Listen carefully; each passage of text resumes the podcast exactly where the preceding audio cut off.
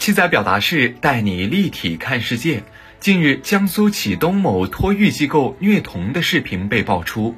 视频里，一名学生双手被绑在门上，另一名学生被捆绑躺在床上，两个学生哇哇大哭。疑似老师的女子在一旁拍视频，一边拍一边笑。该事件的进展是，警方已控制犯罪嫌疑人倪某新、沈某迪、沈某林，并依法刑事拘留。涉事机构也第一时间发布了道歉声明，并提出赔偿的建议。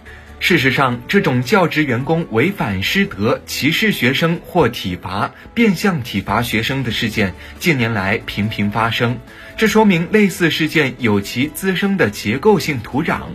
托育机构里的孩子年龄介于二到五岁，老师多是幼师毕业的年轻教师或是其他非专业人员。当个别孩子不听话，个别孩子的情绪管理出现问题，以至于影响到其他孩子时，老师便以坏孩子为由对其进行打骂等处罚，从而出现上面的以暴制暴情形。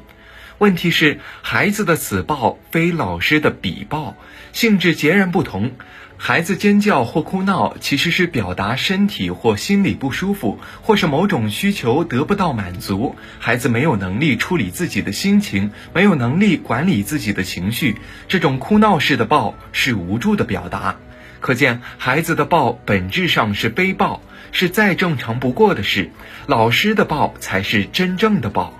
大人对赤手空拳的孩子使用各种肉眼可见的体罚，或是通过瞪眼、罚站、不给进食等对孩子进行各种冷暴力，是无能的表现。面对孩子的情绪突然失控，大人没有能力处理，一点也不了解儿童心理学，根本没有掌握儿童情绪管理等专业知识与技能，只好诉诸暴力。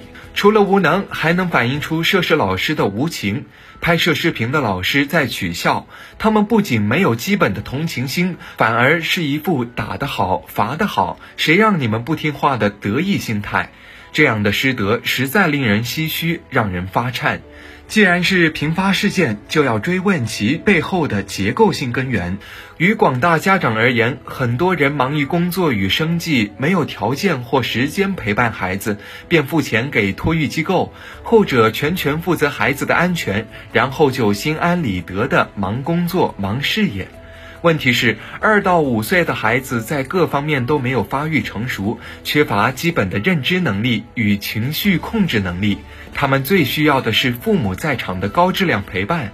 过早的送去早教中心或托育机构，明显有悖于孩子的成长规律。与早教中心或托育机构而言，他们的运作逻辑是商业行为。家长交钱，相关机构负责上午八点到下午五点期间孩子的所有事情。家长更多在乎上午八点及下午五点这两个节点的安全。至于这期间孩子的安全、教育与习得被严重忽略，机构利用家长这种心理与心态就肆意妄为起来。要解决托育行业的这些问题，全社会都要积极行动起来，规范相关管理制度，完善相关法律与法规，出台更严厉的惩处措施，营造安全的儿童成长与发展环境，将构建儿童友好型城市、儿童友好型社会真正落到实处。对于早教中心、幼儿园等机构的从业者，建议更多招聘有孩子的教师及高学历人才。道理很简单，有孩子的妈妈们一定比刚毕业的女孩子更懂孩子。